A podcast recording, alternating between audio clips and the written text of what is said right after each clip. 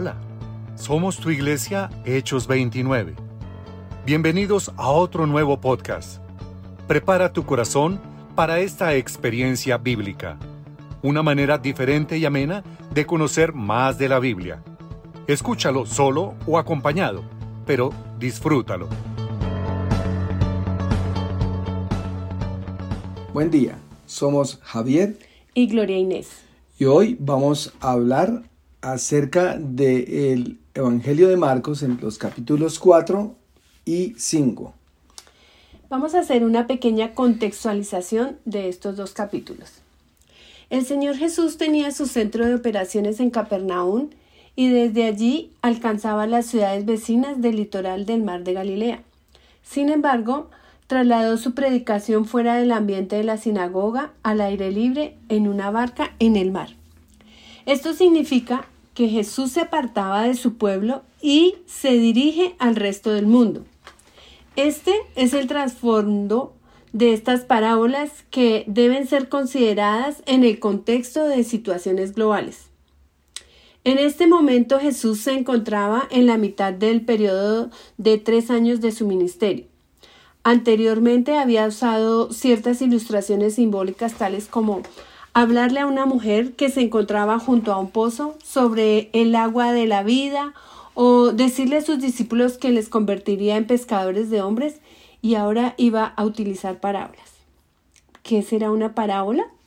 El vocablo parábola proviene de un término griego que literalmente significa colocar al lado de, con el propósito de hacer una comparación o presentar una ilustración.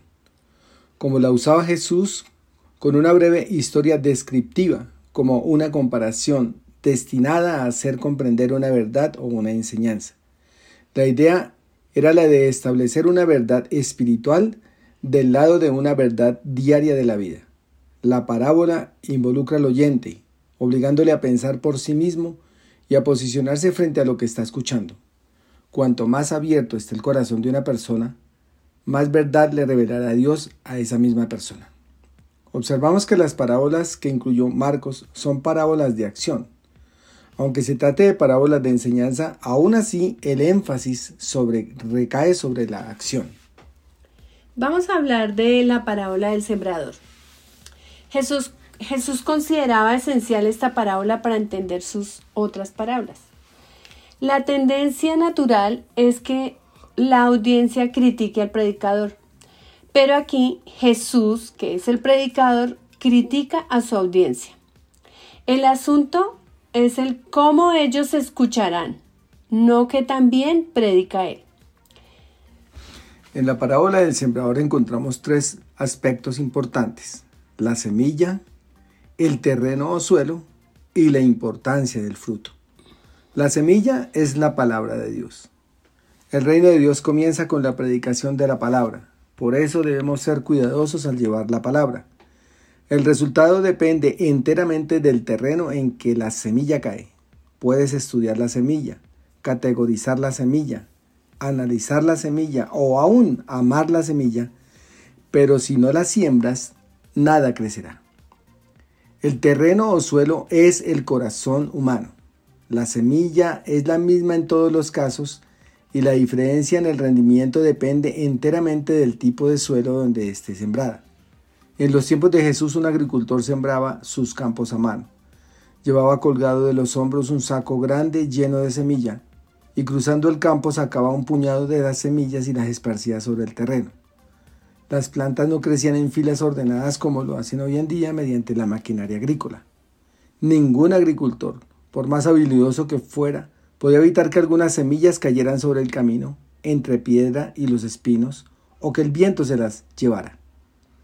Por lo tanto, el agricultor esparcía las semillas en abundancia para que suficiente cayera en tierra fértil y tuviera cosecha. La importancia del fruto. Los cuatro tipos de tierra representan cuatro maneras en que las personas responden al mensaje de Dios. Por lo general pensamos que Jesús hablaba de cuatro tipos de personas pero también pudo haber estado hablando acerca de distintas etapas en la vida de una persona o que estamos dispuestos a poner en práctica en el mensaje de Dios en algunos aspectos de nuestra vida, pero no en otros. Por ejemplo, que estemos dispuestos a someternos a la voluntad de Dios en cuanto a nuestros planes futuros, pero no con respecto a cómo utilizamos el dinero. Bueno, vamos a hablar de la parábola de la lámpara. La luz debe alumbrar. El propósito de Cristo en esta situación es subrayar la responsabilidad que recae sobre quien escucha las parábolas. Para esta enseñanza, el Señor utiliza objetos de uso cotidiano que se encuentran en cualquier casa. La lámpara era un objeto de alfarería en forma de platillo hondo que a un costado tenía un mango y que al otro llevaba una extensión como una boquilla con una abertura para la mecha. En su parte superior tenía dos agujeros, uno para echar el aceite y el otro para el aire. Hoy en día hay muchos cristianos secretos, personas que no quieren ser identificadas como creyentes. Son como una lámpara nueva que nunca se saca de la caja en que fue empacada. Si una lámpara no alumbra y no permite que la gente vea en la oscuridad, no sirve para nada. Luego el Señor añade otros dos elementos en donde se puede esconder la luz. Uno, en un almud o debajo de la cama. El almud era una medida para el grano, así que esto simboliza el comercio. El poner la lámpara debajo del almud lo haría apagar. La cama simboliza la pereza que también ahoga el testimonio. En fuerte contraste con estas dos últimas posibilidades, el Señor indica que el lugar para la luz debe ser el candelero. La idea es clara. La luz debe colocarse en el lugar desde que el mejor el que mejor pueda alumbrar. Tenemos otra parábola que es la semilla que crece. La parábola del sembrador se enfatiza la responsabilidad humana frente a la predicación de la palabra. Pero en esta parábola se destaca el crecimiento de la semilla por el poder de Dios a través de su palabra. En la parábola del sembrador vimos que el reino se extiende por el acto de sembrar la semilla. Aquí vemos que el reino crece de una manera oculta por el proceso interno de la germinación de la semilla. El Señor enseñó que el reino no se manifieste de forma inmediata, sino que lo haría según el horario establecido por Dios mismo, del mismo modo que la semilla sembrada no da fruto inmediatamente. Es el poder del Espíritu Santo el que produce el inicio del proceso, y no sabemos cómo actúa el Espíritu para cambiar un corazón. Este crecimiento puede ser lento, pero es continuo. Una vez germina la semilla de la salvación en el corazón del hombre, nada puede impedir el desarrollo de la obra de Dios. Vamos a hablar de la parábola de la semilla de mostaza. La semilla de mostaza es negra y del tamaño de la cabeza de un alfiler. En los tiempos de Jesús se usaba frecuentemente para referirse a la cosa más pequeña que se pudiera imaginar. De hecho, la expresión pequeño como una semilla de mostaza había llegado a ser un proverbio. A pesar de que la semilla es tan pequeña, la planta de mostaza puede llegar a alcanzar hasta cerca de 4 metros de altura, con un tallo grueso como el brazo de un hombre. El punto esencial de la parábola es el contraste entre un comienzo pequeño y un resultado grande, entre el principio y el fin, entre el presente y el futuro del reino. La semilla del reino sembrada por Jesús en el campo del mundo, a pesar de su comienzo minúsculo e ilusorio, tendrá finalmente, por su propia vitalidad interna, un crecimiento desmesurado y sobrenatural. Como hemos visto, eh, algunas parábolas viene otra que es Jesús calma la tormenta. Jesús constantemente donde quiera que iba se encontraba rodeado por multitudes que acudían de todas partes del país buscando ser curados de sus enfermedades. Tal era la situación que no tenían tiempo ni de comer. No es de extrañar que Jesús estuviera realmente, estuviera realmente agotado, rendido físicamente. Así que si sus discípulos lo tomaron como estaba para ir al otro lado del Gar de Galilea con la finalidad de descansar del bullicio de las multitudes. Fue el mismo Señor quien dio la orden de pasar al otro lado. Fue en este contexto de obediencia de los discípulos que tuvo lugar la tempestad. La lección fundamental que el Señor intentaba enseñar era, el plan divino de la redención de la humanidad no podía zozobrar porque una súbita tempestad hubiese cogido dormido al Mesías. Ninguna fuerza en la creación puede destruir su plan para nuestra salvación eterna, ni separarnos del amor de Dios que es en Cristo Jesús, nuestro Señor. Bueno, vamos a hablar del Evangelio de Marcos, el capítulo 5. En el pasaje anterior, el Señor nos mostró su poder salvando a sus discípulos de las fuerzas físicas de la naturaleza. Pero las fuerzas físicas no son los únicos poderes del universo potencialmente hostiles e incontrolables para el hombre. También hay poderes espirituales que buscan la destrucción del hombre. En la antigüedad, esta región del oriente del mar de Galilea había formado parte del territorio que Moisés había dado en herencia a la media tribu de Manasés y de Gad. Sus ciudades eran esencialmente griegas, tenían dioses griegos, templos griegos y sus anfiteatros eran griegos. En el Nuevo Testamento se ven casos de personas poseídas por demonios y no deben ser confundidos con casos de locura o epilepsia. Un endemoniado es un ejemplo extremo de lo que las fuerzas satánicas pueden hacer con una persona que ha caído bajo su dominio. Por el contrario, la dignidad más alta que puede experimentar el ser humano es que su cuerpo llegue a ser templo del Espíritu Santo y sea dirigido por él.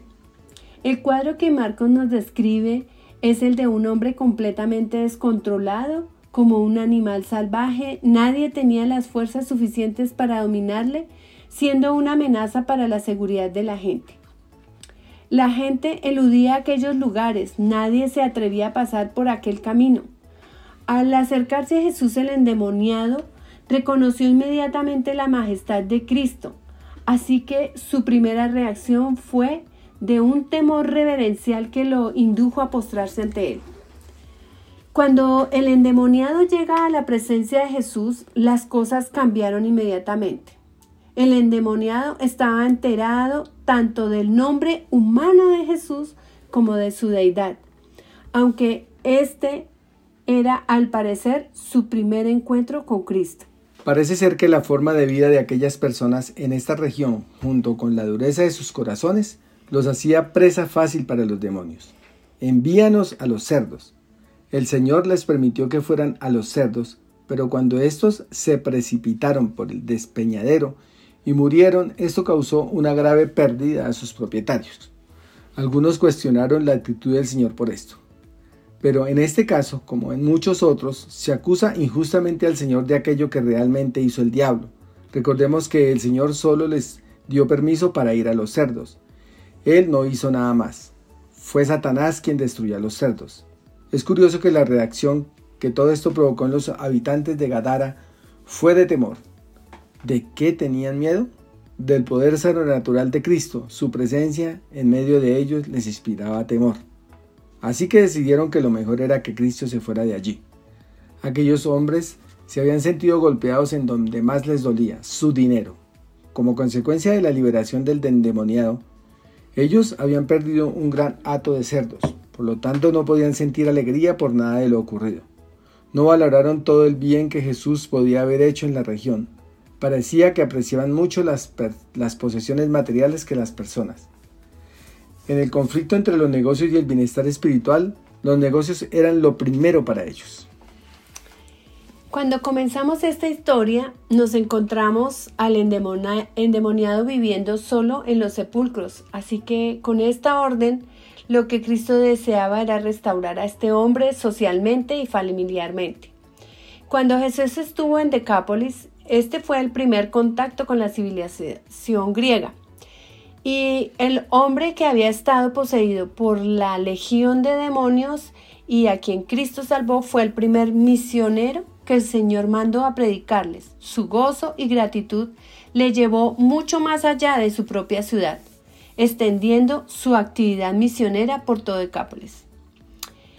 Eh, otra característica es el poder restaurador del Señor que llega hasta nosotros a través de la fe. Jesús acababa de ser rechazado por los gadarenos que le rogaron que se fuera de sus contornos, pero ahora al regresar al lado occidental del lago, probablemente a Capernaum, nada más al llegar sale a su encuentro un hombre llamado Jairo, principal de la sinagoga, quien le rogaba insistentemente que fuera con él a su casa. ¡Qué contraste! Mientras los unos le rechazaban, otros lo esperaban con el fin de acercarse a él e invitarle a venir a su casa. Jairo era uno de los que esperaba ansiosamente a Jesús y la razón, su hija yacía moribunda. Allí en la sinagoga Jesús tenía cerradas las puertas. Y ahora Jairo, principal de la sinagoga, recurre a Jesús para que sane a su hija enferma. Debió ser muy difícil para él pedir ayuda a Jesús. La auténtica fe siempre encuentra obstáculos.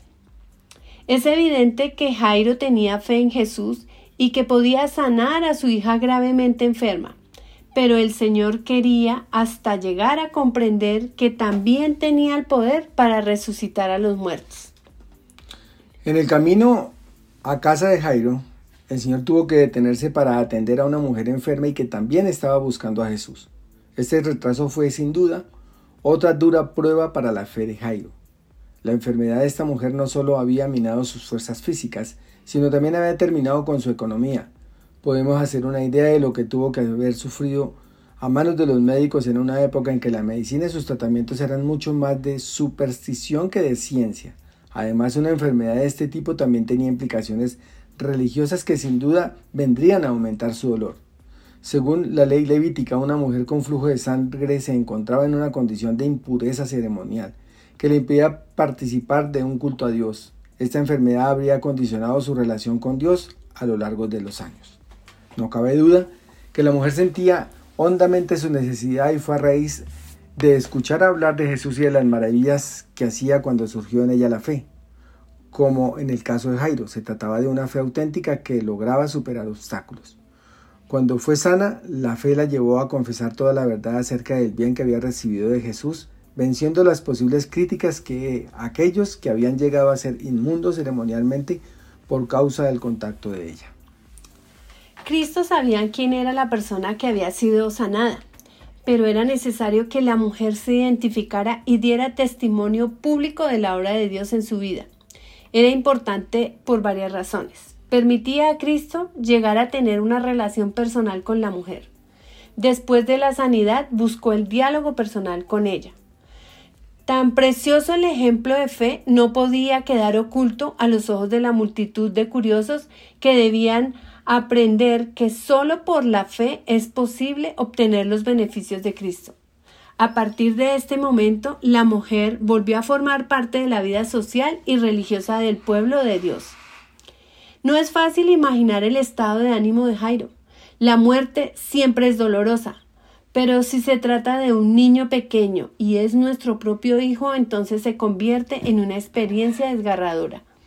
Cuando alguien moría, era costumbre que se hicieran fuertes lamentos y llantos por el difunto. Si no los había, era una gran vergüenza y falta de respeto. Eso estaba ocurriendo pues ya se, habían contratado personas llamadas planilleras quienes estaban haciendo su trabajo, llorando desesperadamente por la muerte de la hija de Jairo. No permitió que la siguiese nadie cuando llegó a la casa de Jairo, echó fuera a todos, porque su actitud constituía un estorbo para lo que iba a suceder. El Señor escogió a tres de sus discípulos debido al hecho de que este era el número de testigos que exigía la ley para que un testimonio fuera válido. Este pasaje, Junto con los anteriores completa una serie de historias en la que el Señor Jesús se enfrentó a los elementos adversos para el hombre y contra las cuales se encuentra impotente, las fuerzas hostiles de la naturaleza, los poderes espirituales de la maldad y, y las enfermedades incurables y la muerte. Bueno, así hemos finalizado este estudio de Marcos 4 y 5.